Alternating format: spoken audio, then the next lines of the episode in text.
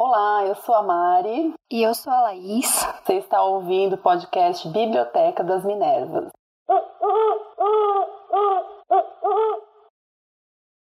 Olá, eu sou a Mari. Você está ouvindo Biblioteca das Minervas. Desse mês, a gente vai falar sobre o livro Mulheres, Raça e Classe da Angela Davis. E aí, Laís? É, né? Como eu falei antes da gente começar, indo, né? Na medida do possível, nessa quarentena, né? Nossa.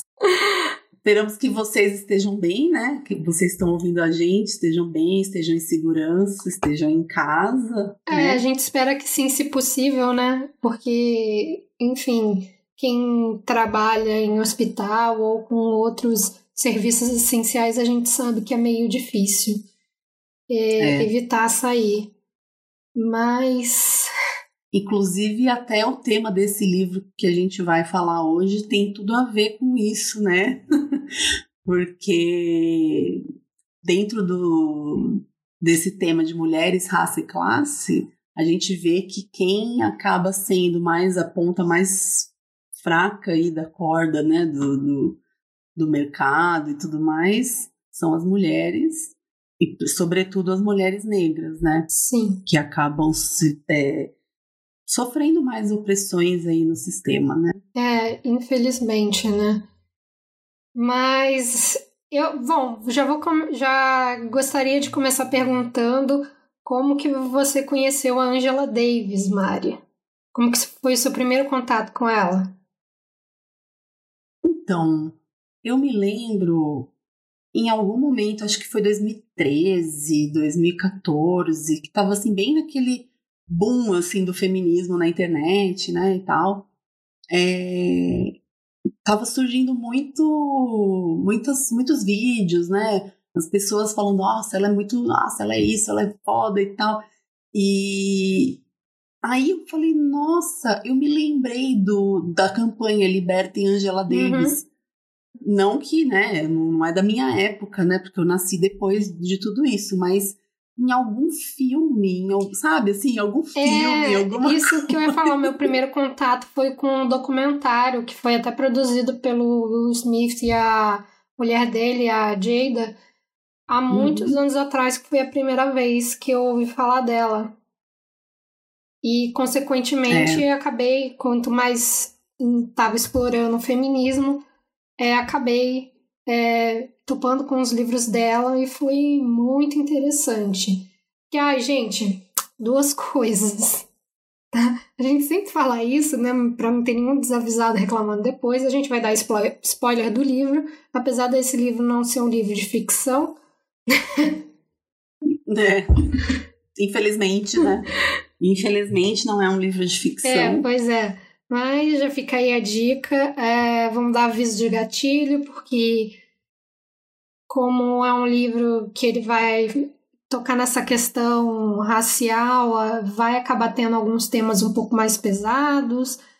É, que ela vai falar da escravidão, vai. Tem uma parte que ela. no livro que vai também se falar de estupro e tal. Então, por ser um livro mais antropo sociológico, né? É, Uhum. enfim, é, fique avisada antes de ouvir e também quando você for ler, né? E uma segunda questão que a gente queria tocar, que foi uma coisa que eu e a Mari é, conversamos bastante, que como a gente vai falar da questão da mulher negra, nós optamos por também chamar é, pessoas próximas, mulheres negras, para falarem é, sobre o contato que elas tiveram com o livro, né? O que, que o livro significa para elas. E, e a gente também, como nós duas somos duas mulheres brancas, é, a gente vai reconhecer que não é o nosso lugar de fala. Então a gente não vai, vai evitar comentar as coisas é, sem ultrapassar certos limites, porque tem gente que não gosta desse termo lugar de fala. Eu, eu sou uma pessoa que eu concordo muito com ele, porque a gente pode é, ter empatia por essas questões, é, por outras mulheres negras e pelo, pela trajetória delas, pela luta delas, mas a gente tem que reconhecer que são realidades diferentes. Então, até dou uma dica para você: se você se encontra no mesmo lugar que a gente, é entender que a gente, como mulheres brancas, apesar da gente ser mulher, né? A gente não está ali no é. topo dessa cadeia alimentar que é a nossa sociedade, mas a gente tem esse privilégio. Então, é, a gente até convida você a repensar bastante sobre essa questão e sobre a importância da gente ter esses segmentos dentro do próprio feminismo para essas mulheres terem voz. É, que é uma coisa que eu vejo que tem muita feminista que não entende, né? É, não só as mulheres negras, mas as mulheres lésbicas, as mulheres bissexuais, as mulheres trans. Então, eu acho que é sempre bom a gente parar para ouvir e ler também sobre a, as questões que o outro enfrenta, que a gente não. A gente pode até entender depois que a gente ouve os relatos e tal.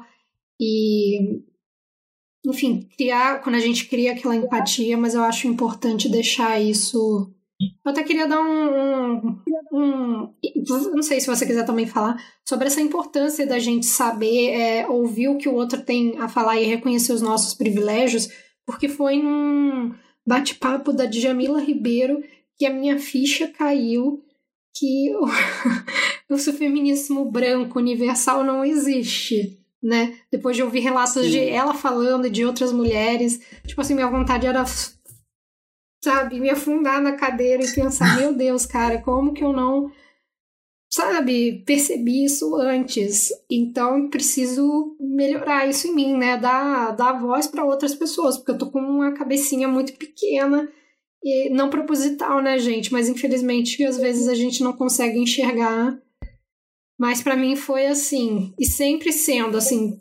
é, é, é, sempre bom ouvir. Eu já, na época que eu estava no Facebook, eu entrei em alguns grupos de feminismo negro, foi muito bom para mim, como mulher branca, é, ouvir várias coisas, entender o, o, lado delas e tal. E é uma coisa que eu recomendo a todo mundo, e, e, é uma coisa até que eu luto contra, principalmente que eu vejo muito na mídia, que tem muita artista, principalmente artista pop branca, fala muito de um feminismo universal, né? E depois é aquele famoso feminismo liberal. Desculpa os feministas liberais, mas é meio complicado. Mas é, e na verdade, assim, o que para mim o que me chamou mais atenção nesse livro é essa questão da classe, uhum. né? Porque a Ângela ela traz bem isso bem marcado como a classe e a raça precisam ser levadas em conta quando a gente fala de feminismo e marxismo, né? Porque a gente tem que lembrar que a Angela Davis é uma mulher marxista, né? Então, dentro do movimento, dentro do, do pensamento comunista, marxista, existe muito um.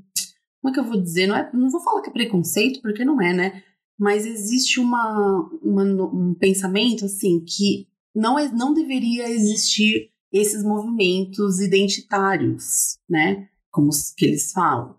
Porque isso segmenta, porque somos todos a classe trabalhadora e não sei o que, não sei o que lá, né? Só que não, né? É. Porque cada, cada um, lógico que somos todos, somos todos classe trabalhadora, somos, né? A grandíssima é, maioria. Mas mas, né, dentro dessa classe trabalhadora, nós temos relações de opressão dentro da própria classe trabalhadora, né? Então, você, por exemplo, eu é, sou uma mulher branca que fiz, fiz faculdade, sempre trabalhei em escritório, praticamente. Então, a minha, a, minha, a minha relação com o trabalho é uma. Uma mulher negra que não teve acesso a esse estudo e que precisou, de repente, né, é, trabalhar como faxineira, empregada doméstica, em serviços que são invisibilizados pela sociedade, a realidade dela e as pautas dela, as necessidades dela, são totalmente diferentes das minhas, né? Então a gente não pode dizer que o feminismo é universal, o feminismo branco, né, É. que a gente fala, ele, é, ele trata de pautas universais, porque ele sempre vem com aquela coisa da liberdade da mulher ser o que ela quiser e tal, o que é importante, mas não leva em conta essa dura realidade, né, das mulheres e, enfim, que precisa ser é, na minha, na minha concepção, na minha opinião, eu acredito que da Ângela e de muitas feministas, da Laís também, né? é, as mulheres negras são a prioridade, deveriam ser a prioridade do movimento feminista, justamente porque elas são as que mais sofrem, né? É, mas é, é aquela sentido, questão, né, né? Mari? É, o- tem gente que não gosta de ou não quer reconhecer os privilégios, porque quando você reconhece Uhum. seus privilégios, você acaba vendo onde que você, mesmo inconsciente, de forma inconsciente, você oprime o outro. Mesmo que seja uma questão assim, é de estrutura da sociedade. Nem todo mundo quer abrir mão de regalias. E reconhecer assim Sim. que se fosse uma, uma caminhada, tipo uma. Eu não vou falar competição porque não é. Que a gente já tá mil passos na frente enquanto a outra pessoa tá lá atrás.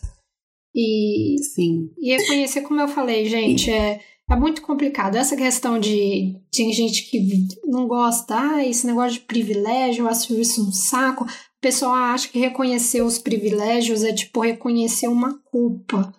A gente não tá falando aqui de você, ai, você é culpado e tal, porque, enfim. Mas é que você tem que reconhecer. Porque ninguém pede para nascer, né? É. Não. A, gente, a gente nasce aleatoriamente, né? Dentro de uma situação ali e tal. Não tem. Não, mas eu acho que a nossa, partir do né? momento em que você tá numa posição, é, sabe, mas tô repetindo muito essa palavra, mas é verdade, gente, de privilégio e você é a favor da igualdade, você tem que começar a fazer o possível para que as outras pessoas consigam estar no mesmo patamar, porque você simplesmente ignorar os outros, é, desculpa, isso não, não para mim não, não, é, não, é- não é justiça, não é justiça. Quando você não quando você não Uhum. reconhece que enfim, você sofre, mas sofre menos do que os outros e que você tem que dar, inclusive falando de lugar de fala é isso, é exatamente essa questão que ah, eu sinto às vezes alguma dificuldade de certas eh, mulheres brancas de darem, de cederem espaço para as mulheres negras e foi exatamente por isso que a gente fez a decisão de chamar outras mulheres negras para falarem sobre o livro, sabe? A gente tem que dar espaço para as pessoas falarem. Senão fica só, Sim. sabe, a gente aqui falando, e aí, é- beleza, é o nosso ponto de vista, mas aí eu, eu não, não sei, não, não sei se eu consideraria, não tô falando que é injusto, mas é bom a gente, já que a gente tá é, comprando essa briga, né, é, a gente tem que dar espaço pro outro, porque eu acho que é só assim que a gente vai conseguir mudar as coisas e se desconstruir, gente. Eu, eu falo dessa questão de grupo de Facebook, mas sigam mulheres negras, consumam coisas feitas por mulheres negras e deem suporte para elas também, porque se a gente reclama que mulher não tem visibilidade em carreira, é, como é, empresárias, é, enfim, ou até na vida artística, é porque às vezes a gente não não está consumindo também. Então eu acho que é uma coisa, eu acho que apoio, inclusive nesse mundo capitalista, né? Ele vem com o financeiro Uhum. também. Então apoie, sabe? Se pergunte quantas mulheres negras eu sigo. É, não só mulheres negras, é, sabe? Quantas mulheres trans, é, sabe? Quantas mulheres. é, não sei, tem problema, Mari, se eu falar mulheres acima do peso, gordas, ou. Tipo, porque eu acho meio escroto. Enfim. É a pessoa que só segue. Não, pode falar. Não, porque eu acho isso tem a questão da estética também, sabe? Você só segue mulher padrãozinho, eu acho isso extremamente complicado. Você já tá falando que você se, esteticamente se incomoda com tudo que é diferente do, do outro, sabe? Do padrão Uhum. da sociedade. Então eu acho que a gente É, na verdade, a gente precisa é, é, ouvir quem precisa falar, né? Quem não tem voz, e sair da nossa, da nossa não, né? Mas da, dessa bolha de é, estética europeia, né? Estética gringa, porque não é aqui no Brasil principalmente, uhum. isso não se aplica, né? Isso não funciona. Nosso país é muito mais negro do que branco. É 52% da população, né, gente? Uhum. É, não dá para ficar, por exemplo, colocando propaganda do governo só com crianças brancas, né? Porque não, não condiz Nossa, com a nossa realidade, cara. né? Não sei se é a realidade daquelas pessoas que fizeram, não sei se propositalmente, aquela propaganda. Ah, foi né? proposital. Né? Talvez, né? Que... Enfim. Eu acho que foi um, foi um recadinho, né? entendeu? Então, é. É, a gente tem que pensar nisso. E, enfim. Uh, e aliás, é sempre bom. Não sei, Mari, mas eu, eu com uma pessoa bem padrão, tipo. Eu sempre pergunto e sempre fico aberta para as pessoas me corrigirem sobre qualquer termo que incomode, né? A Thaís lá mesmo do blog me falou sobre a questão da palavra mulata, é, qual termo usar, qual não uhum. usar. Por isso que eu perguntei, tudo bem falar acima do peso ou gordo? Não sei, sabe? É, é uma coisa que eu. Tem gente que fala, ah, agora a gente tem que estar tá sempre cheio de dedo. Mas não é cheio de dedo. Já que a gente está se desconstruindo em termos, tem uma etimologia muito complicada, principalmente os raciais. É, é, a gente tem que parar para ouvir o outro e entender. Como, por exemplo, foi o caso lá no Big Brother, né? que o Babu e a Thelma explicaram é, a questão é, por que eles preferem o termo preto do que o negro. Cara, quando ali foi uma aula que todo mundo precisa sentar e ouvir, né? Principalmente se você for branco. Então sempre pergunte, gente, se a pessoa te der um toque, é, não faça mais, use o termo que a pessoa se sinta mais confortável, porque não dói nada, né? você chegar e, é. e, e sabe, pensar no, no outro. E, inclusive. É, e até essa questão da visibilidade, né? Porque é, é, é o que a pessoa está falando, né? Uma pessoa tá falando, olha, não gosto de ser chamada assim. Aí você vai e fala assim, ah, mas isso aí é frescura, né? tipo, enfim. Geralmente quem fala que é frescura é, sempre tá no topo da cadeia alimentar, né? né? Ai, mas quer acrescentar mais alguma coisa? Não, acho que a gente já pode ir para né, entrar mais assim nos tópicos do livro uhum. mesmo. E. Vamos.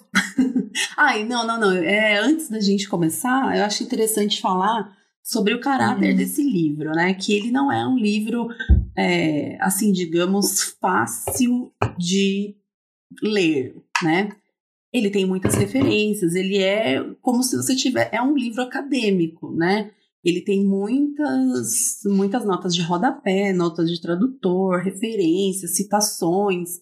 Enfim, a linguagem dela é super. Eu acho que é uma linguagem acessível, né? Não é uma linguagem difícil de entender mas tem esse formato, né, de, de livro teórico, que é o que é esse livro, né, um livro teórico sobre esse assunto, não é, é não é uma ficção, não é um livro de contos, não é um, são tipo ensaios, né, mas assim, com, com, com bastante teoria. E história, né, ela fala muito sobre história, só que é interessante também a gente falar que ela aborda mais a realidade dos Estados Unidos, né? Porque é o contexto em que ela estava inserida ali e ela queria justamente trazer para o movimento feminista essa realidade de, olha, a gente precisa né, olhar para essa para esse setor aqui que não está sendo visto desde o começo do uhum. movimento feminista, né? Então, é, quando, gente, quando vocês forem ler, né, caso vocês não tenham lido o livro ainda, tenham isso em mente, tenham um pouco mais de paciência ali. Ah, não, não sei que, quem é essa pessoa, não sei do que ela está falando. Dá uma pesquisada, é legal, é muito rico o material que ela traz para gente.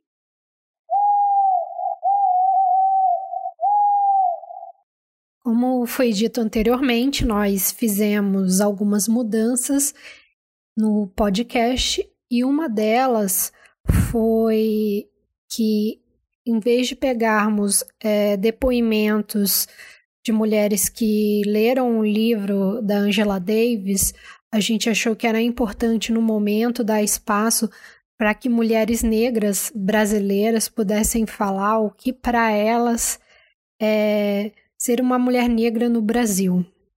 E para começar, eu vou apresentar a Thaís, nossa companheira lá do blog Café das Minervas. Eu acredito que ser mulher negra hoje é estar constantemente naquela interseção entre sofrer o preconceito por raça e também sofrer o preconceito por gênero. Então, como mulheres, nós sofremos por sermos mulheres, mas também por sermos negras. É algo que nos deixa em muito mais situação de vulnerabilidade, tanto social, financeira e até mesmo de saúde.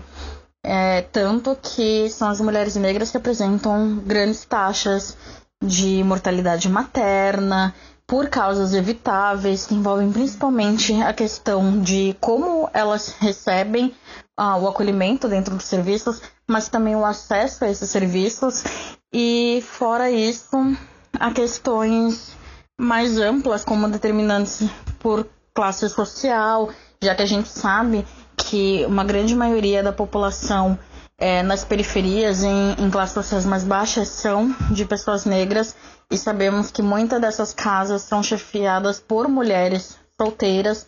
Então a gente se encontra novamente aí nessa interseção entre raça, entre gênero e muitas vezes entre classe. É uma luta constante para conseguir romper com essas estruturas da sociedade, mas que a gente muitas vezes tem vontade de desistir, mas busca não desanimar e continuar batalhando para conseguir o que é nosso por direito. E agora é a vez de uma amiga muito querida minha, Helena Coelho. É, eu sempre tive consciência de que eu era negra. Meus pais sempre me ensinaram isso desde pequena, então eu sempre sabia, sempre soube que eu era negra e me defendia quanto a isso, né? Ser negra no Brasil é ser chamada de preta na escola com cinco anos ser deixada por último nas escolhas das atividades de educação física. É ver seu corpo sexualizado desde criança. É ser só a garota com quem os caras ficam escondidos. Ter medo de não conseguir uma vaga de emprego pela cor da sua pele. É sempre ser inferiorizada, mesmo em situações de poder. É ser taxada de vitimista quando o assunto é racismo. Né? Sempre quando a gente toca no assunto racismo, isso sempre aconteceu comigo, porque eu sempre levantei essa bandeira, eu sempre falei sobre isso com os meus amigos. E eles sempre falaram: ah, isso não existe, ah, isso é coisa da sua cabeça. E todo mundo sabe que não é bem assim, racismo existe e tá aí, né? E eu, como médica, sou sempre deixada de lado. As pessoas nunca acham que eu sou a médica do local, né? Sempre chegam para mim e perguntam: onde está a médica? né? Sempre me referem a mim como enfermeira, como recepcionista. As pessoas nunca reconhecem um negro numa posição de poder.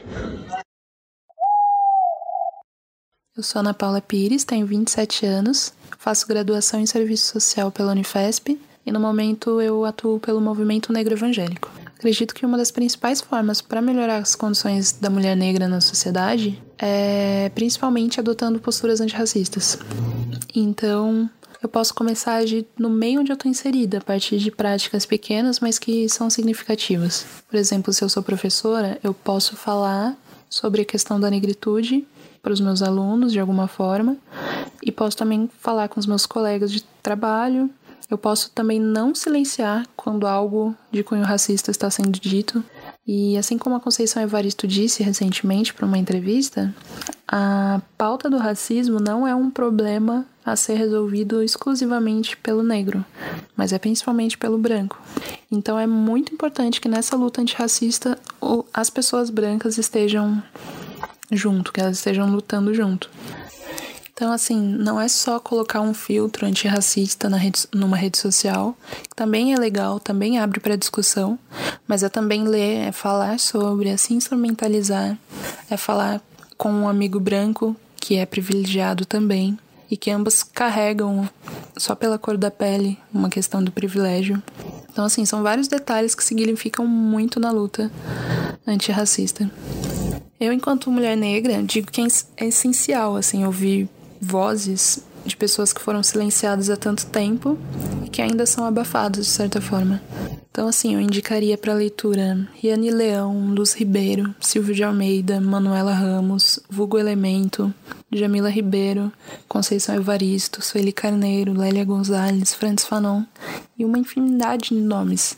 É, da, isso da poesia até os estudos étnico-raciais. Esses são nomes que eu acredito que sejam, para mim, essenciais para a compreensão de muitas pautas, de muitas coisas. Também acredito que seja essencial para ajudar nesse combate ao racismo. Outra coisa a se pensar também é no quanto é importante seguir e acompanhar mulheres e homens negros nas redes sociais. Recentemente, após o desdobramento que teve na TV, principalmente nas redes sociais, daquelas manifestações que aconteceram, né, depois do assassinato do George Floyd, alguns artistas brancos bem famosos disponibilizaram as redes sociais para que as pessoas negras pudessem comandar e postar conteúdos, fazer divulgação, fazer lives. Isso foi muito positivo, isso foi muito legal.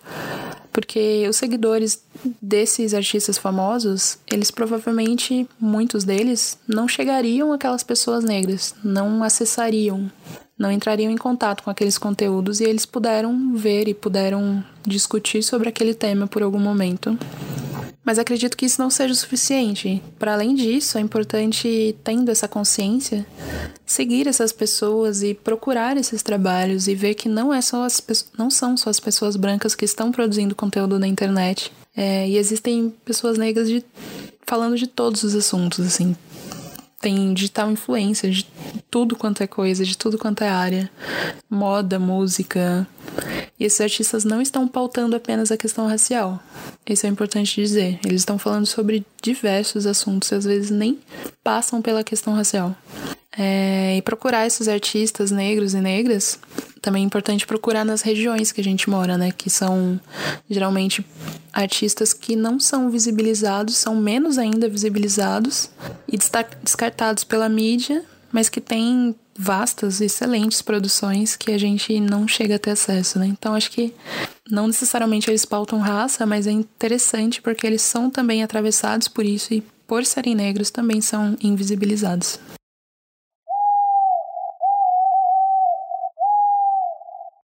Angela Davis nasceu em 26 de janeiro de 1944 em Birmingham, Alabama.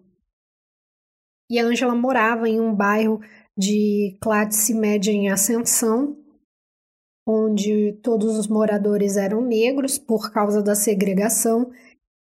E um dos pontos mais impactantes da sua história foi uma explosão é, de uma igreja que matou quatro de suas amigas. E ela sempre relata como, é, depois disso, vários moradores do seu bairro é, começaram a fazer uma patrulha noturna armada com medo de mais ataques desses grupos racistas. Já na juventude, ela foi estudar em Nova York e também na faculdade ela foi estudar em Paris, onde ela foi aluna do Jean-Paul Sartre e do Herbert Marcuse. Angela Davis se tornou muito conhecida nos anos 70 por causa do movimento Libertem Angela Davis. É, a Angela, ela era uma pessoa, ela é uma pessoa, né, muito politizada e as suas escolhas políticas é, acabaram fazendo com que ela fosse muito perseguida, né? Ela é, ainda na juventude se afiliou ao Partido Comunista e também ao Partido dos Panteras Negras, que não era um partido que é, concorria nas eleições, mas ele era focado nesse movimento negro. E ela até foi demitida do cargo de professora universitária por causa dessa filiação. É, em 1970, enquanto a Angela e outros participantes do, dos Panteras Negras lutavam pela libertação de três presos condenados injustamente, é, o irmão de um deles invadiu um tribunal e fez um juiz de refém, né, como uma tentativa de moeda de troca. E só que, é, apesar da Angela não estar envolvida com esse sequestro, como a arma estava no nome dela, ela acabou sendo acusada de conspiração, sequestro e homicídio, é, podendo até ser condenada à morte. Então, ela foi presa em 1971 e nesse ano o seu nome estava entre os 10 foragidos mais procurados do FBI. Foi aí que começou o movimento Libertem Angela Davis, que teve uma comoção muito grande, inclusive de várias celebridades. A Angela ficou um ano e meio encarcerada até ser libertada e esses meses no cárcere foram muito importantes para formar sua é, opinião é, em relação ao sistema carcerário. Mas ela é atualmente um dos maiores nomes do movimento negro e do feminismo negro no mundo.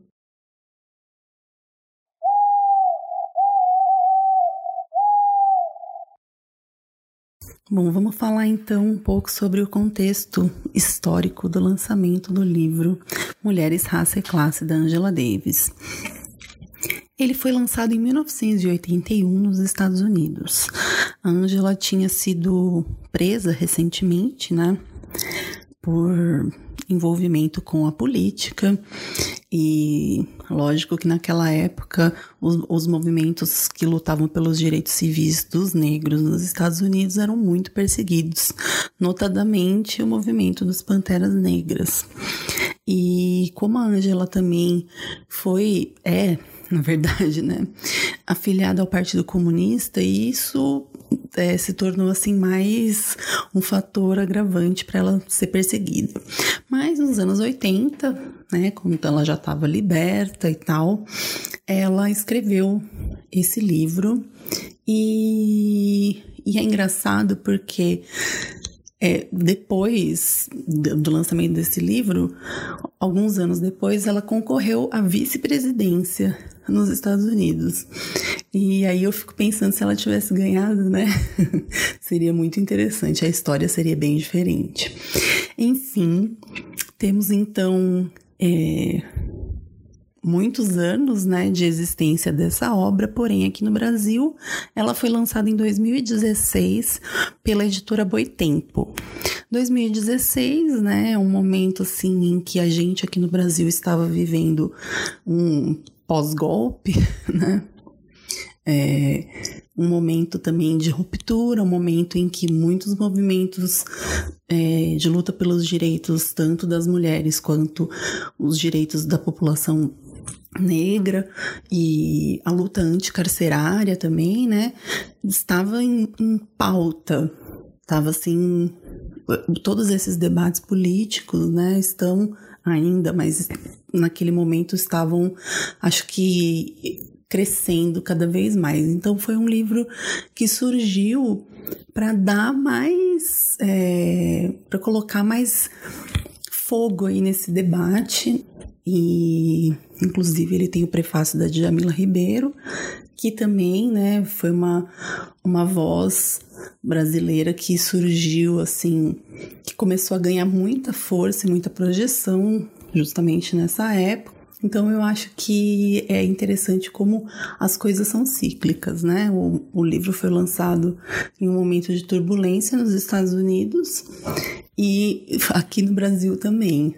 E lógico, está contribuindo há muitos e muitos anos para o debate, né?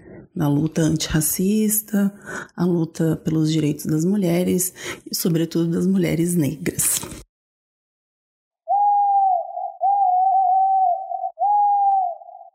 Enfim, agora vamos falar de livro, leitura, que é para isso que a gente está aqui.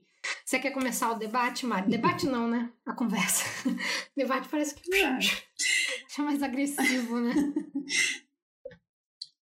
Então, a gente tentou assim, porque o livro ele tem 13 capítulos, né? É, e são, são temas muito densos, são temas que cada um desses capítulos a gente poderia ficar horas aqui conversando sobre as coisas que ela aborda e apresenta, né? Mas um dos primeiros temas assim sobre os quais ela fala, é, ela fala muito sobre a questão do movimento anti-escravagista, né? O movimento sufragista. Então, tudo isso ali no, no começo, é, na virada do século, na verdade, né? Do século XIX para o século XX, quando as mulheres começam a, a lutar ali pelo direito ao voto nos Estados Unidos tal, como dentro desse movimento sufragista, o racismo era muito intenso, Nossa, era muito, muito forte, muito presente.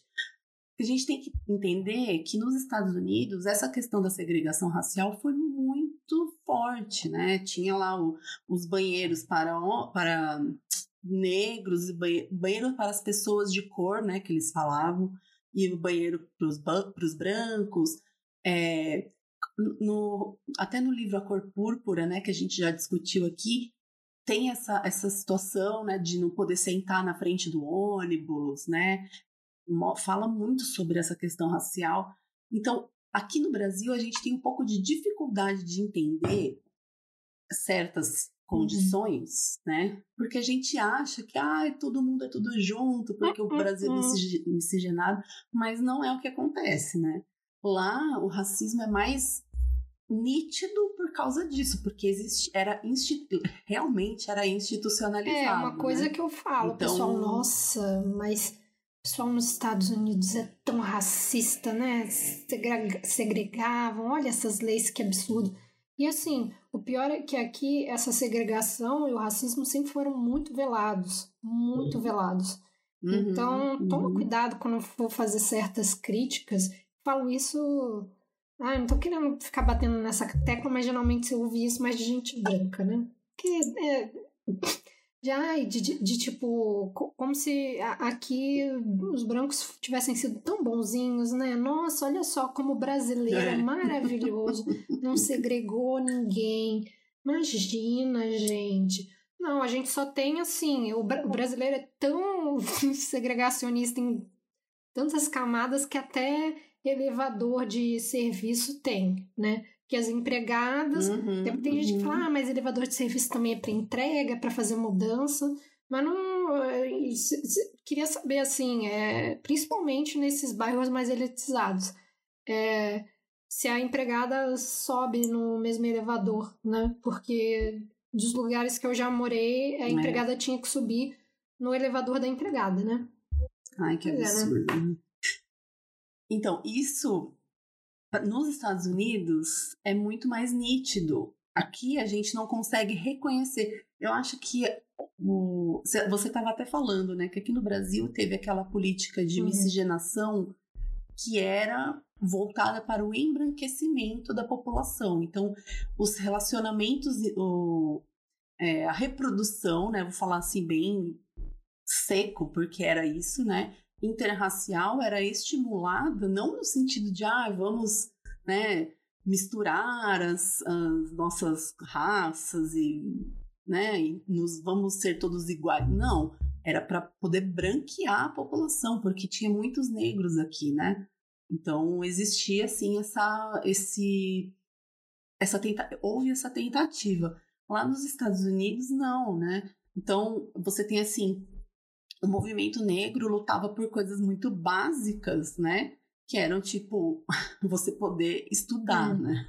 Você poder ir numa escola, né? Na mesma escola, porque não tem outra escola lá na cidade ou sei lá no bairro onde você mora. Então, ou você vai naquela escola ou você não vai a escola nenhuma, né? E era justamente para isso, para impedir o acesso também das pessoas às, a, aos benefícios né, das so, sociais, né, digamos assim. E então ela fala muito dessa dessa de como o movimento feminista no, no começo ali do, do século XX ele era muito classista, uhum. né? e racista também, por causa porque ele foi um movimento que surgiu da elite, que tinha a ver, primeiro foi o anti-escravagismo, uhum. né? As mulheres foram muito, elas protagonizaram, as mulheres brancas da elite protagonizaram muito a luta anti-escravagista. Mas com a Angela ela fala, né, que te, tinha um interesse ali por trás, não era só ah, como nós somos boazinhas. Lógico, tinham as que estavam ali realmente lutando pela causa, mas tinham algumas que achavam que isso ia ajudar na no, no ai meu Deus, na conquista do voto, né?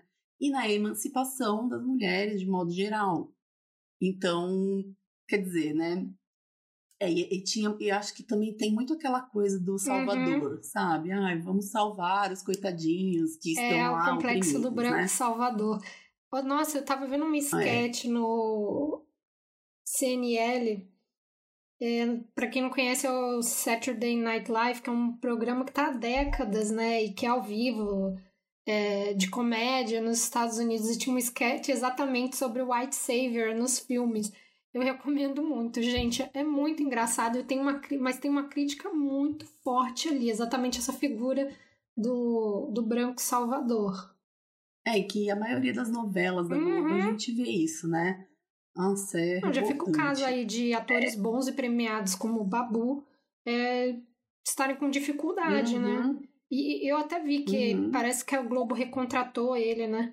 que recontrate, que coloquem ah, ele em outros papéis que não sejam esses papéis também, que. Secundários, né? E sempre com essa conotação assim do malandro, do. do... Ah, é, não, é porque é, assim, é, é bizarro, assim, branca, é, realmente.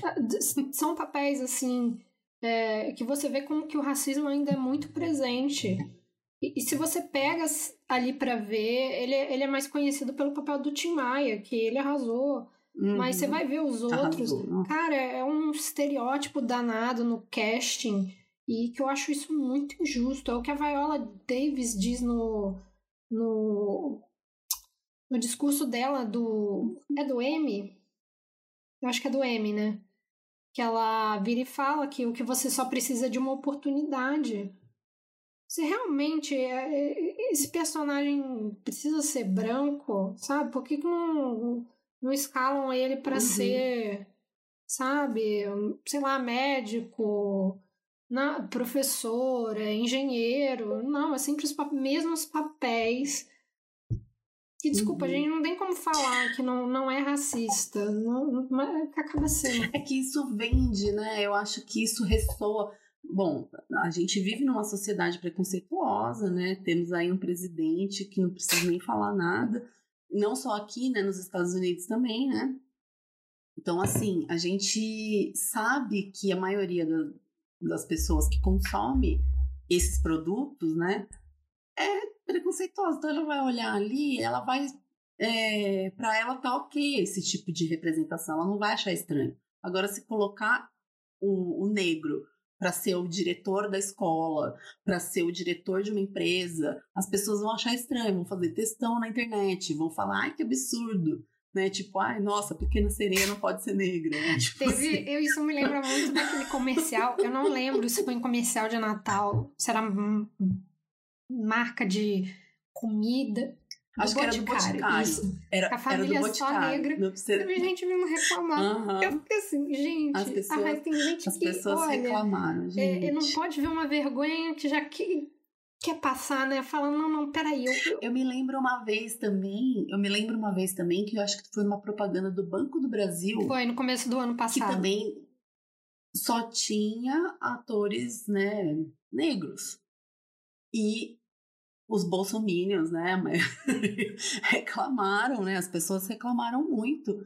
E tipo, meu, sabe, quando tem só, só branco ninguém fala nada, né? É complicado. É, mas assim, falando sobre essa questão, voltando na questão uhum. da, da participação das mulheres, né? Quando as mulheres entraram mais para política e tal, era essa participação era majoritariamente composta de mulheres brancas, hum. né? E aí, a Angela traz assim vários embates que aconteceram entre as, as representantes negras, né, as, as negras que faziam parte desse, desse movimento, que eram sempre colocadas de lado, e até os homens negros que ajudavam na causa, que tinham um certo poder político assim por serem homens, né? Apesar de serem homens, eles são negros e por isso sofrem o racismo, né? Sofriam naquela época mais ainda é, elas não faz, é, de certa forma, elas colocavam esse apoio que elas tinham deles meio é, não exponham muito, né? Eu acho que tem até um caso em que ela Não, tem vários que... casos ali que você lendo você fala, meu é. Deus, cara, são umas coisas muito racistas do tipo, ah, não, porque o homem negro é muito ignorante, então é por isso que tem que dar o voto primeiro para as mulheres é, e não para os homens negros. E, cara, você vai dar vontade, assim, sabe?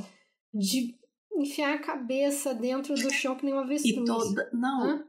e toda a questão da articulação política que as mulheres fazem, é, eu, nossa, eu fiquei chocada, uhum. assim. É, justamente por causa disso, porque, quer dizer, a questão da raça, ela sempre foi uma questão uhum. importante, né? Não tem como você falar que não. Né? E assim, eu até peguei aqui uma parte que ela, fa é, ela fala sobre aquele Frederick uhum. Douglass. É, ele aparece né? bastante no. Ele uhum. aparece bastante aqui porque ele uhum. era uma pessoa que estava sempre era um aliado, uhum. né, do movimento feminista ali. E todos os direitos que eles reivindicavam para os homens negros, né, recém-libertos, né, toda aquela coisa. Eles também falavam, não, a gente quer isso também para todas as mulheres e para as mulheres negras, né? Todo mundo tem direito a, a conseguir isso. Aí, o que, que acontece? É, a partir disso, começou a ter ali já uma, um, uma rachadura, né? criar uma, uma, um distanciamento entre as pautas das mulheres brancas e das mulheres negras, né? Porque as mulheres negras, elas além de, de não participarem da vida uhum. política, elas não conseguiam nem participar do movimento que lutava pelo voto das Ai, mulheres. Gente, é tão gente. absurdo né? Isso é, isso é uma coisa assim que realmente. E aí tem até. É, é, acho que é bem nessa parte que ela fala sobre aquele discurso da Sojourner Truth, uhum. né? Que é não sou eu uma hum, mulher. Nossa, é, é impactante. Nossa, aquilo é arrepiante, né? aquilo é arrepiante. Cara, eu gostaria cara. muito de ter ouvido ela assim, sabe, ao vivo. Que falam que ela é, era muito eloquente, né? Que ela sabia falar muito bem em público. Sojourner, Sojourner uhum. Truth. Nossa, cara. E assim, quer dizer, e esse discurso dela, ela fala sobre é, o quanto a mulher negra já uhum. trabalhava ela já fazia tudo aquilo, né? Porque as mulheres estavam querendo emancipação, né? Protagonismo, as mulheres brancas, né? Porque elas eram tratadas como umas bonecas, uhum. ficavam em casa, não podiam fazer isso, não sei o quê. Mas, ué, aí a, a Sojourner falou, ué, mas eu, tô, eu não sou uma mulher? Eu arei a terra, eu plantei, eu fiz isso, eu costurei, eu... Olha o meu braço aqui, né, forte. Mas eu sou uma mulher. Né? Então, tudo isso você está falando de mulheres serem frágeis, não sei o quê, não tem nada a ver. mulher não pode fazer isso, mulher não faz aquilo. Então, eram pautas diferentes, né? Eram, é, enquanto as mulheres brancas estavam lutando por poderem trabalhar e votar, não sei o quê, as mulheres negras estavam lutando por poderem, sei lá, pegar um ônibus, né? Mas aí entra muito aquilo que a gente estava é... falando, Mari, da consciência de privilégios e consciência de classe, que você uhum. vê que não, uhum. não tem da parte das feministas, das sufragistas brancas. Assim, uhum. nenhum, assim. Uhum. E também é, não, não muita vontade de, de ouvir o lado do outro e tentar compreender. Isso eu percebo muito. Sim. Mas eu acho que principalmente isso aconteceu porque elas sabiam desse racismo, né? É, isso também a Angela fala, né? Que elas sabiam que existia esse racismo na política, as mulheres brancas, né, as sufragistas. Então elas sabiam que se elas trouxessem as mulheres negras, elas não seriam aceitas em certos, é. né, em certos ambientes ali de debate e tudo mais. E isso seria algo que é, seria em detrimento do movimento delas. Então, quer dizer, o que falou mais alto ali foram os próprios interesses, é, né? É. Não que não tenha sido um movimento importante, é. foi importante, né? Lógico. Mas você vê que é, é, como a própria Angela Davis fala, não, não, não basta você não você ser tem racista. que ser antirracista. É preciso ser antirracista, né? Então, se você vê uma situação de racismo dessa acontecendo, ah, não, eu vou salvar o meu lado e é, que se dane. É, né? isso até é uma coisa que eu acho que muita. Hoje em dia. Antigamente, eu não estou falando que era compreensível, porque não é. No, e, e, que você pode desculpar. Isso é horrível de você ter visto. Você já vê que o racha já começa ali no começo. Mas é, falta um pouco dessa sororidade hoje em dia até hoje. Tem coisa que. Eu, e, isso é bom para a gente discutir que é, não é para a gente ficar cometendo os mesmos erros do que décadas, né? nesse caso mais de 100 anos uhum. atrás. Tem muita gente que ainda faz Sim. isso. Então, é bom para parar para pensar quem, quem sempre pensa do, no teu lado, né? Que não é assim que, que funciona é, uma militância, porque tem muita gente que não entende, né? Fica só ali no círculozinho dela, no cubinho dela, e sempre favorece, favorece o lado dela. Desculpe, isso não é militância. Se você não tá ali para que todo mundo consiga é, uma equidade, você está falhando miseravelmente, assim. Pode ser que você consiga coisas, mas é primeiro para você, quer dizer, aí o outro tem que ficar tentando te alcançar, sendo que ele tá, como eu falei, ele tá a é. metros de distância. Não, não é justo, né? Enfim. Eu até me lembro de um caso que aconteceu recentemente.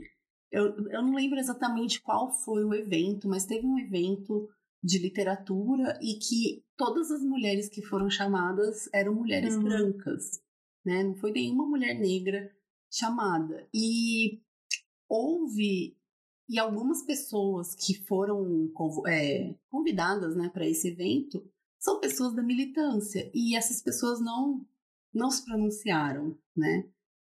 E eu acho que foi, eu não sei, não vou me lembrar qual escritora que falou sobre isso, né? E eu não vou tentar aqui falar que foi o X ou Y também, porque posso estar falando errado, né? Então, uma, uma escritora nas redes sociais, ela falou isso. Como é que você se diz militante é convidado para um painel só de mulheres e não tem uma mulher negra e você acha isso ok? Tipo, não é ok, né? Se eu hoje, por exemplo, é, se eu vou fazer, eu vou fazer um evento ou eu vou é, participar de um evento e eu vejo que tem isso, eu, pelo menos eu vou falar, é. entendeu? Pelo menos. Eu acho que a gente tem que fazer esse tipo de coisa, né? Porque é complicado. Realmente é complicado. Se a gente tem cada vez mais espaços para as mulheres, tem que ser para todas as mulheres, né? E não só para as mulheres. É que a gente brancas. tem que também entender que diversidade é representatividade também. Exato. E aí eu acho que é interessante a gente falar sobre a questão da educação, Sim. né? que a Angela Davis ela traz um ponto de vista que é da perspectiva das mulheres negras, né? Que, pra, que como a educação era um sinônimo de libertação, né? Ali pro é, a gente tem que entender que naquele contexto das sufragistas, né, e tal, do começo do século, é, os homens eram os que tinham mais acesso os homens negros recém-libertos começaram a é, ter ali um pouco mais de direitos, mas as mulheres brancas, elas sempre tiveram um certo acesso ao conhecimento, né? Não era como os homens, mas tinham, né? Então as mulheres da elite, não tô falando da classe trabalhadora, tá, gente? Tô falando da elite mesmo. Elas tinham, né? Então tinha aula, elas liam livros, tocavam piano, aquelas coisas que formam uma boa esposa, né? Se você pega assim a literatura, né, dessa época, você vê que as mulheres de alta sociedade elas eram muito bem educadas, enquanto as mulheres da classe trabalhadora e as mulheres negras, né, não tinham esse acesso. Então, como é a questão intelectual para o movimento negro e para as mulheres negras principalmente, né, era essencial a sede de conhecimento, né? E não só porque por essa sede de tantos anos e séculos sem acesso, mas porque existia um pensamento de que os negros eram intelectualmente uhum. inferiores, né? Então, como se fosse assim, olha, vamos estudar, vamos, né? vamos mostrar que não tem nada, isso daí tá totalmente equivocado, né? A gente só não tem acesso. É, porque é muito fácil você e... duvidar da na capacidade intelectual do outro quando você teve acesso ao conhecimento e o, e o outro não, né? Isso é muito desonesto, é. inclusive. É. Até porque Totalmente. conhecimento é poder, né, gente?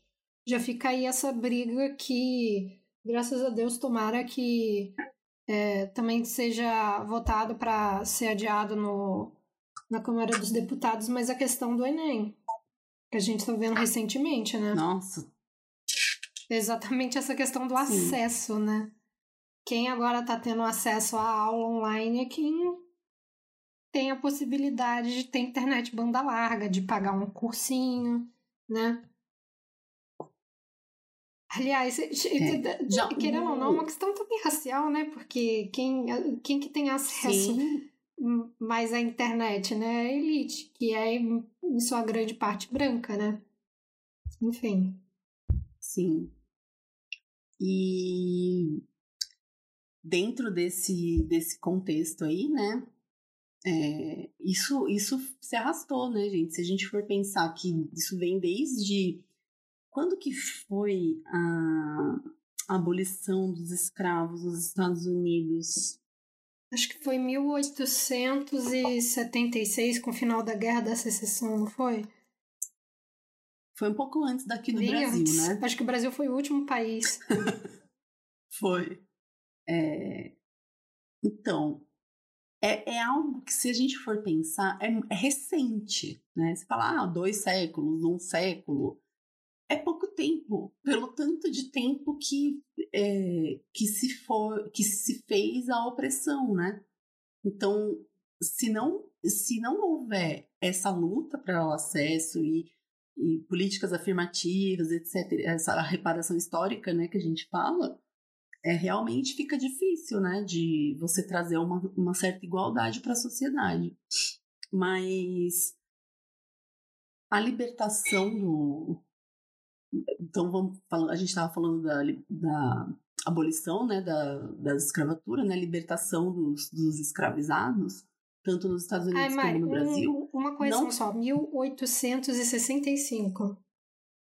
Eu, ah, então foi tipo 20 eu acho que eu, eu confundi né? com a independência deles, que foi em 1776. Eu fiquei com 76 no final. Então, é, foi tipo 20 anos antes, né? Do Brasil, né? uhum. né? Foi, então foi bastante, é, relativamente bastante tempo antes. Mas a questão é que não, não houve uma preocupação do, da sociedade em integrar essas pessoas, né, que foram liberado, libertadas da, da escravidão. Não houve uma, o, interesse, né? Vamos colocar a realidade, né? Não houve interesse em trazer essas pessoas para tanto para o ambiente social mesmo, né?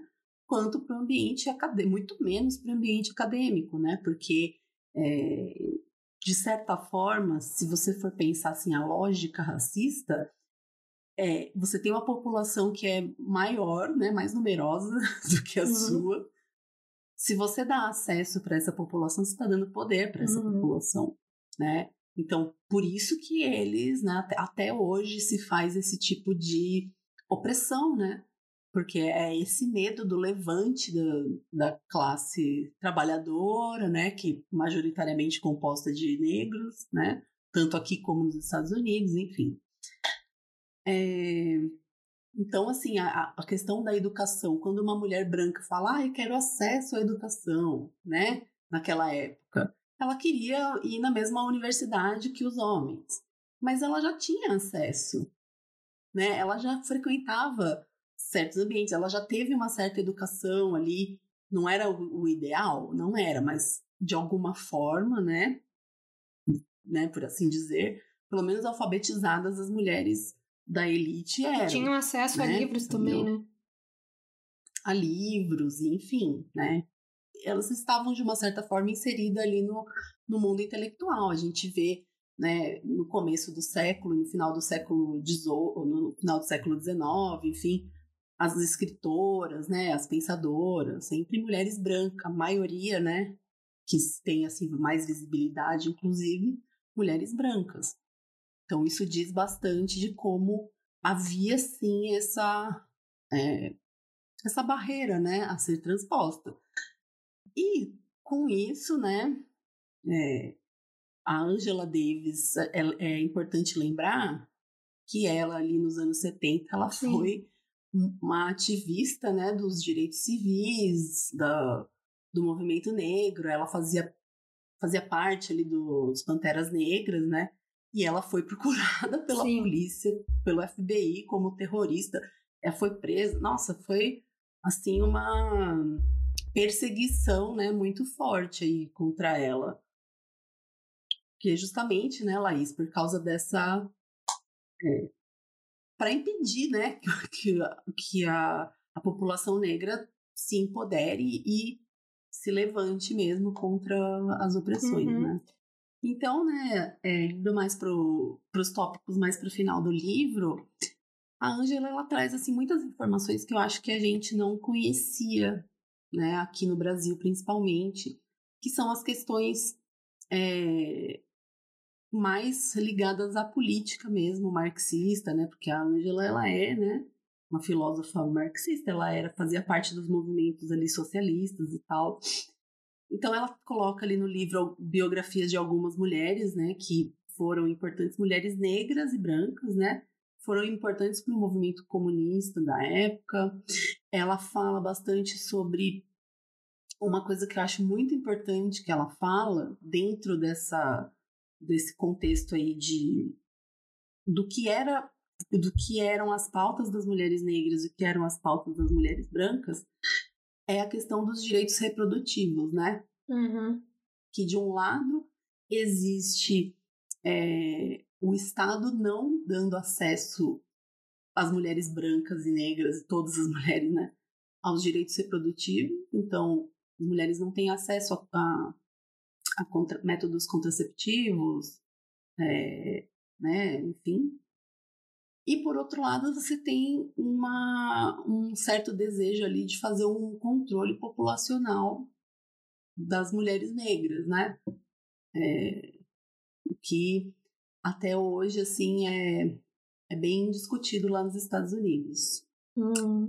É, o que, que, você acha? Você acha que aqui no Brasil existe assim, uma realidade parecida? Então, Mari, é, eu acho que o governo ainda tenta é, querendo ou não esterilizar a comunidade pobre, que é o caso que a gente vê, acho que foi ano passado ou retrasado daquela moradora de rua que sem autorização Sim. dela é, fizeram um procedimento de laqueadura.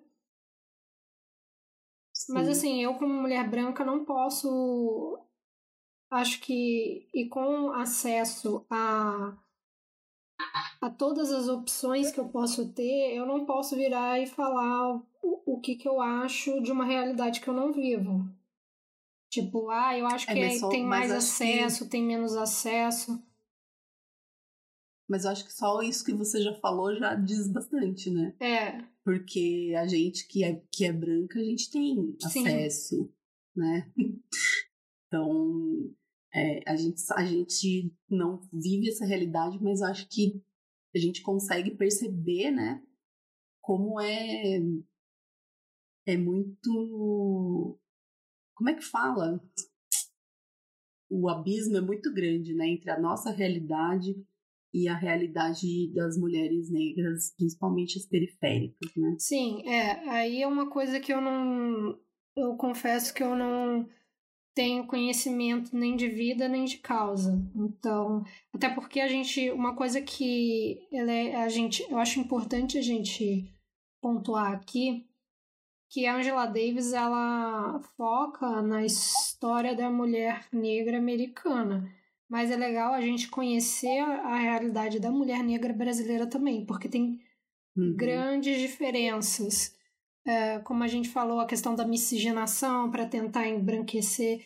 Então, eu acho importante que, assim como é, existe uma importância muito grande da gente estar tá consumindo e discutindo o, o, li, livro da Ângela, a gente tem que também consumir livros de é, feministas brasileiras. Tem a Djamila, tem Ribeiro, tem a Joyce Berti e tem a Lélia Gonzalez, que inclusive foi indicada. Sim. Foi uma coisa que a própria Angela Davis disse ano passado, quando ela veio aqui no Brasil.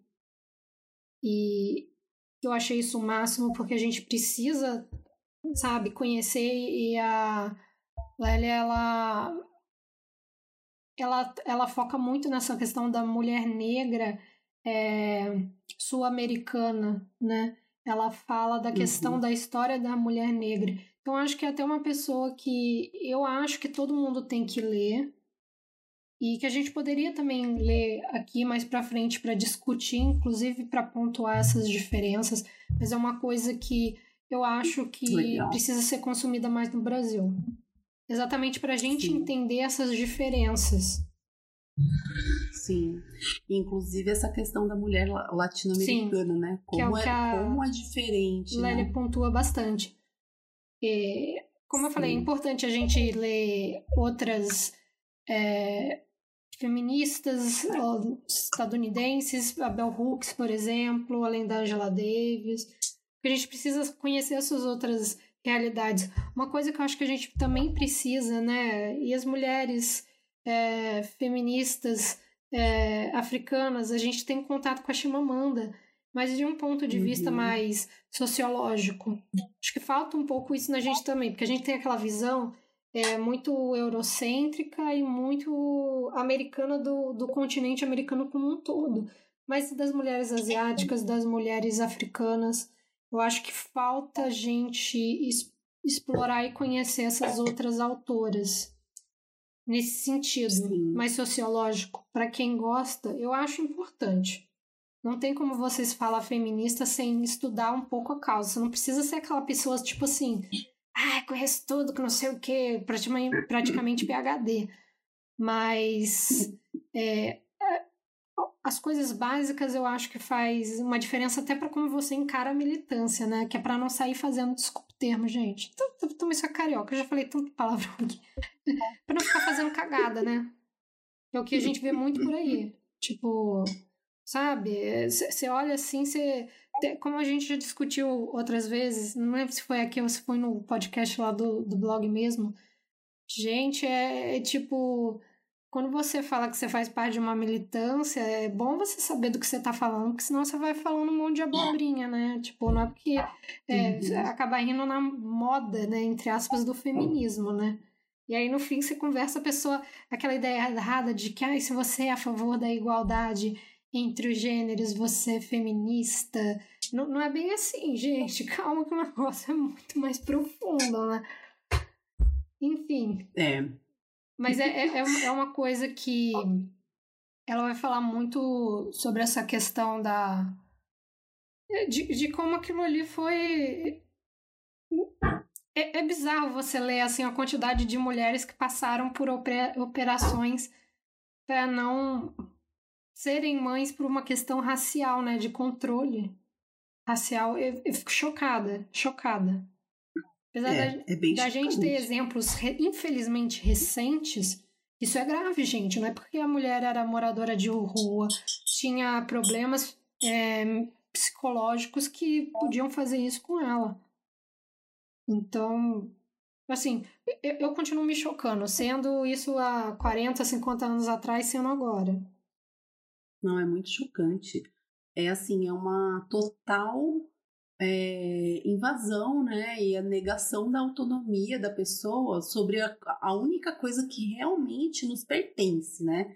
Que é a nossa vida, o nosso corpo. Né? Ninguém tem o direito de, de tirar essa autonomia que a gente tem. Nosso corpo é nosso, né? não é do Estado. Uhum. então, é, isso é muito. É chocante de verdade. Muito chocante. Uhum. Mas aí acho que para finalizar, então, é interessante a gente entrar naquele. no, no último tema que a, que a Angela fala, que é Uhum. o tema das tarefas domésticas, né? É, eu adorei essa. adorei esse, esse, último capítulo, assim.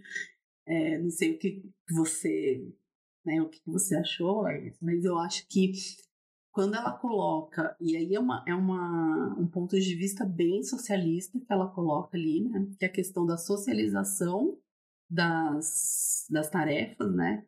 Ou seja, exclusivamente não vai ser mais da mulher, né? Essa responsabilidade.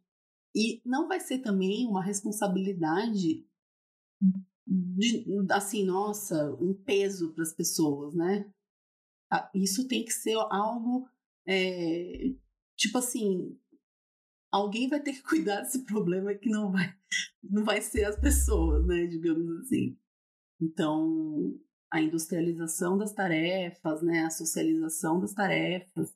É, por exemplo, por que, que a gente tem que. Por que, que cada pessoa tem que cozinhar dentro da sua casa, né?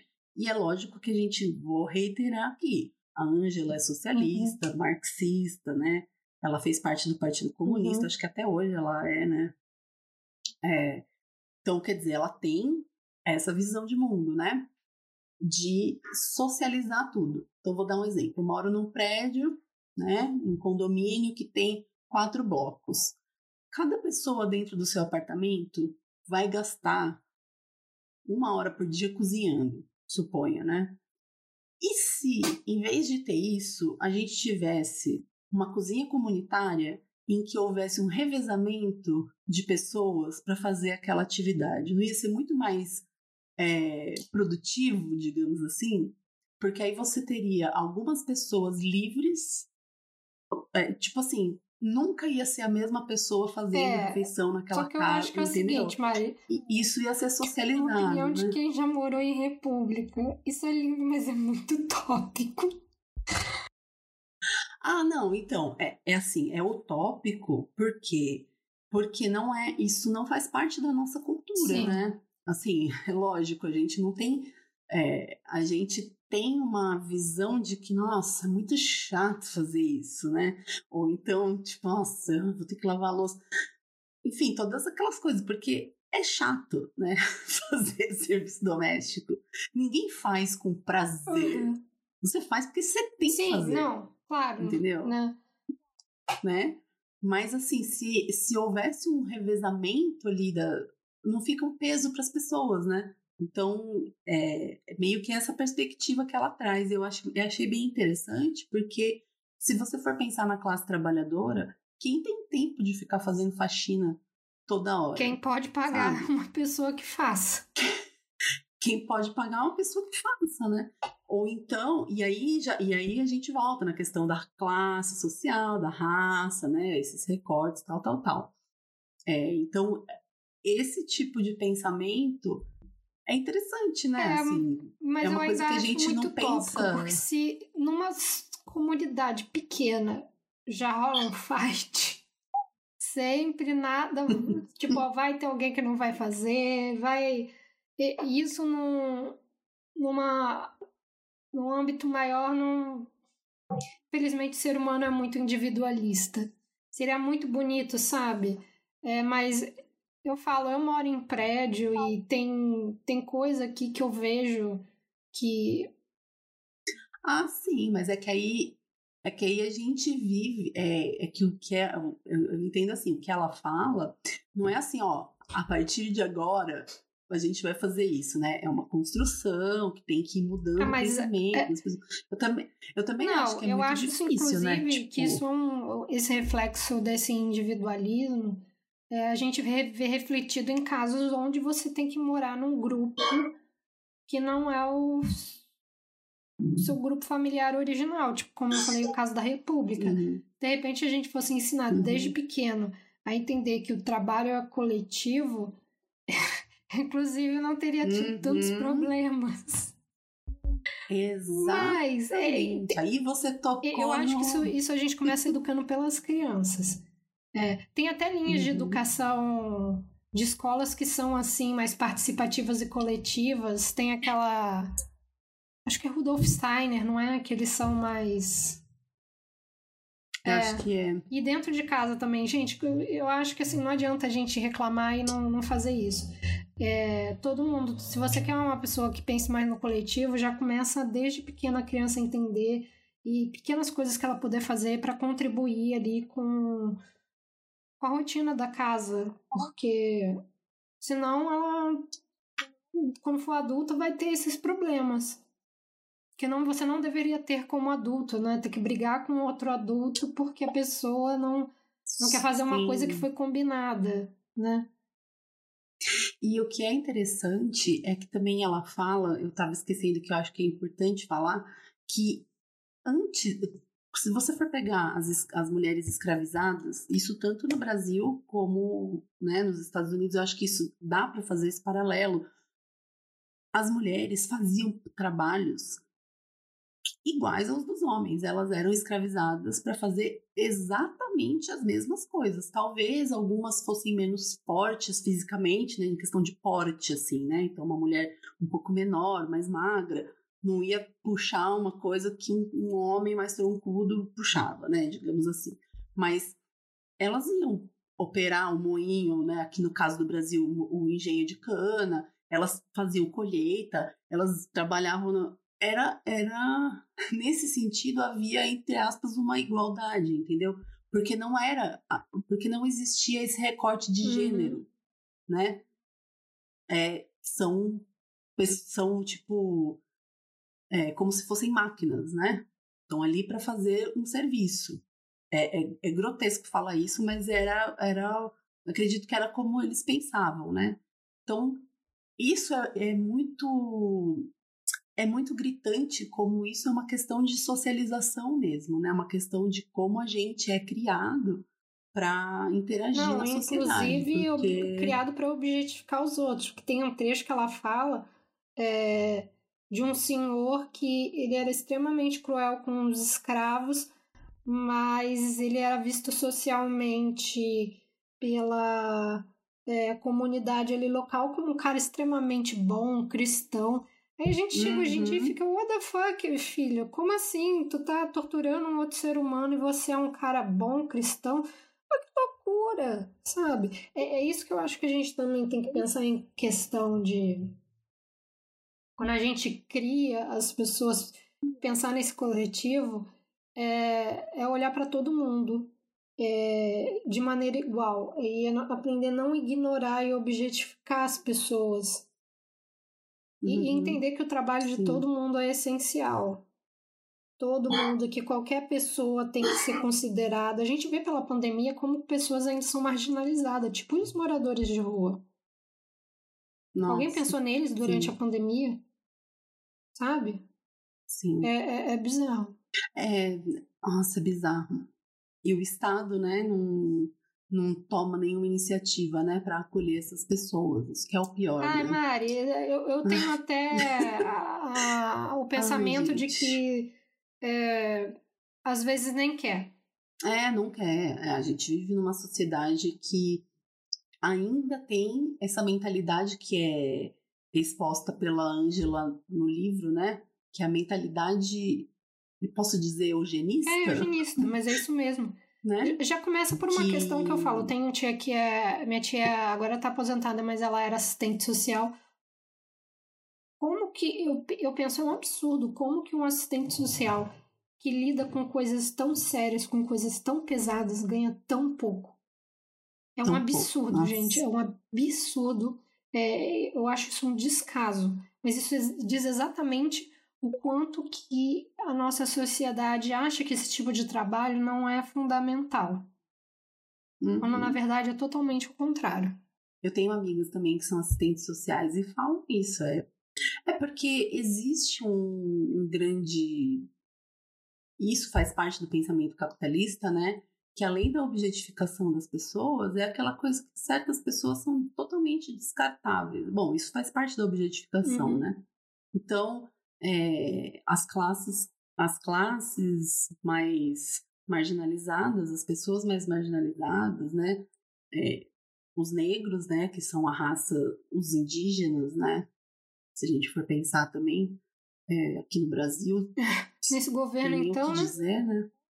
Então a gente tem uma, uma política hoje, né, e aí vai totalmente com, ao encontro da desse, desse, dessa ideia capitalista de que as pessoas meio que têm uma, uma utilidade ou não, né? Ou aquela pessoa é útil ou ela não é. Né? E o que é uma pessoa útil para o capitalismo? Ela tem que estar dentro dos padrões, ela tem que ser produtiva, ela tem que ser, é, é, como é que se diz? Competitiva, não sei o que e tal. Uma pessoa que está doente, fragilizada, marginalizada, sofreu abuso, ela não vai, é, né? Ela, né? Ela pode, ela é tratada como descartável, É, né? É como você infelizmente, falou, a gente você vê pelo caso- o caso da Que aconteceu essa semana do João Pedro. É, Assim, gente, é um, é um absurdo. absurdo continuar acontecendo esse tipo de coisa. É... Enfim, é um absurdo. Não tem nem o que dizer, né? Eu acho que todas as, todas as situações assim mais terríveis que a gente tem visto nos últimos tempos com relação à a brutalidade policial, a brutalidade, a truculência do Estado, sempre é voltada para a população negra, né? Sempre é assim uma coisa totalmente desumana, injusta, né? Aquela teve aquela menina também recentemente que morreu nos braços da mãe, né? Gente, imagina que, que horror, né? Assim, são coisas que a pessoa tá simplesmente ali passando na rua, sabe? É, isso é inaceitável. E isso eu acho que é o que a Angela Davis fala. Não basta você não ser racista. Falar, ah, eu não sou racista. Tem que ser antirracista. Tem que, numa situação dessa, é, se posicionar, né?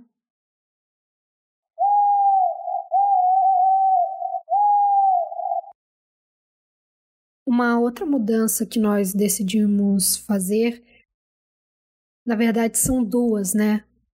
Nós decidimos esse mês eh, modificar as nossas indicações de leitura e também depois nós gostaríamos de indicar alguns projetos, algumas ONGs, alguns coletivos para que as nossas ouvintes possam é, ajudar, se assim quiserem, né? Bom, vamos começar com as indicações literárias, que nós, eu e a Mari, nós decidimos que, é, pelo tema e pelo momento histórico também, nós iríamos indicar autoras negras que fizeram a diferença é, para gente. Então eu gostaria de começar indicando a Djamila Ribeiro, maravilhosa, e em especial todos os livros dela eu indico, mas em especial eu gostaria de indicar o Lugar de Fala. Minha segunda indicação é a Joyce Bert, que também tem muitos livros interessantes, em especial é, eu recomendo o livro Empoderamento. Então vamos lá. Vou passar as minhas indicações de livros escritos por autoras negras. Na verdade, é, eu quero indicar essas autoras de modo geral, né? Então, a primeira autora que eu quero mencionar aqui é a Maria Firmina dos Reis, uma autora brasileira que, assim, no período em que ainda havia escravidão, né, em que havia luta abolicionista, ela escreveu vários romances, né, vários livros e que está sendo bastante lido ultimamente é o Úrsula. Mas então a Maria Firmina dos Reis, inclusive, ela aparece no, no livro da Jari de Arraes, é, As Heroínas Negras Brasileiras, né? Que é um livro que tem cordéis, né? Vários cordéis de contando a história, um pouco da biografia de várias mulheres negras que foram importantes no Brasil. É, fica aí então a Jari de Arraes também como uma indicação. a outra indicação é a autora Scholastic Mukasonga. Ela é uma autora de Ruanda, né? Ruandense, ruandesa. Enfim, ela é sobre, ela sobreviveu ao genocídio, né, que ocorreu naquele país. E o, o livro dela, assim, que eu mais gostei é Mulher dos Pés Descalços. E, assim, por último, porém não menos importante, né, as indicações nunca são por ordem de importância, é, eu quero indicar a Octavia Butler, que é uma das autoras que mais me impactou nos últimos tempos, a Octavia ela me surpreendeu muito no livro Kindred, que tem uma história maravilhosa, assim, não vou dar spoilers, e mas nossa, é, é incrível assim a maneira como ela mistura o, o fator histórico com a ficção científica, né, com os elementos aí fantásticos. E é isso, essas são as minhas indicações. Fica então, né, assim, o apelo. É, leiam mulheres negras, né? É muito importante a gente fazer é, essas mulheres prosperarem no mercado literário, tá bom? Bom, agora vamos começar as indicações de coletivos e ONGs que vocês podem auxiliar se puderem e quiserem. Bom, a minha primeira vai ser o coletivo Pelas Nossas Mães, que foi criado por filhos e filhas de diaristas e empregadas domésticas que infelizmente perderam a sua renda com a quarentena.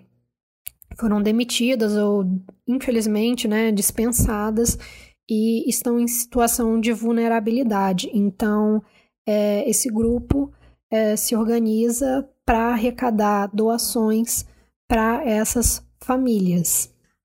A minha segunda indicação ela não vai ser tão específica, mas eu acho que é de extrema importância, principalmente nesse momento da quarentena, que é procurar auxiliar ONGs ou casas-abrigos que lidam com pesquisas já mostraram que as denúncias têm aumentado, então agora mais do que nunca essas mulheres precisam de ajuda. Então, para quem puder e quiser, é, eu recomendo você procurar saber se tem uma entidade na sua região ou na sua cidade que presta esse tipo de serviço.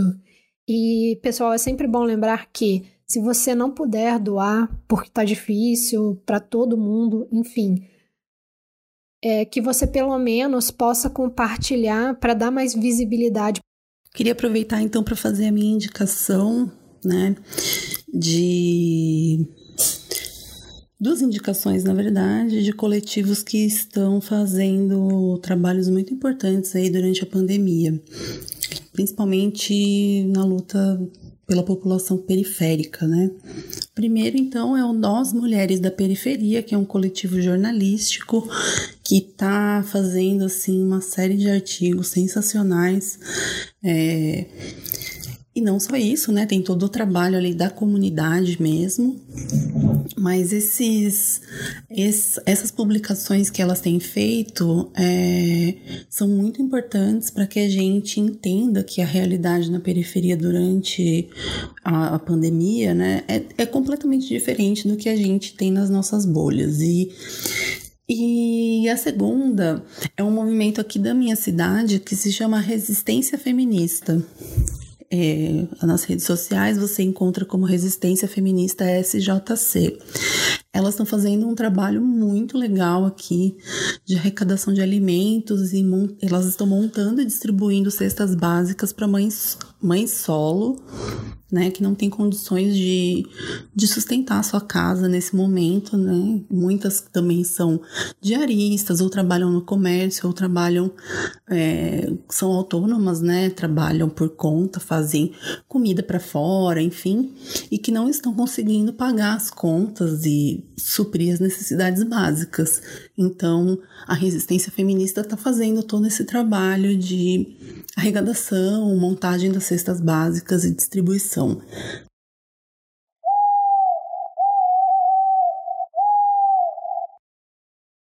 É, Para o próximo podcast, a gente vai ler Os Testamentos, que é a continuidade do conto da Aya, da Margaret Atwood. E, enfim, gente, sigam a gente nas nossas redes sociais. Todas elas, com exceção do Twitter, são arroba Café das Minervas.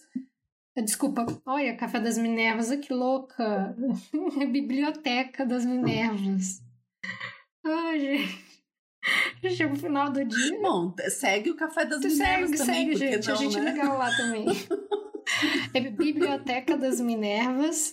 E o Twitter, só o Twitter que não permitiu, né? Que é o Bibliominervas, certo?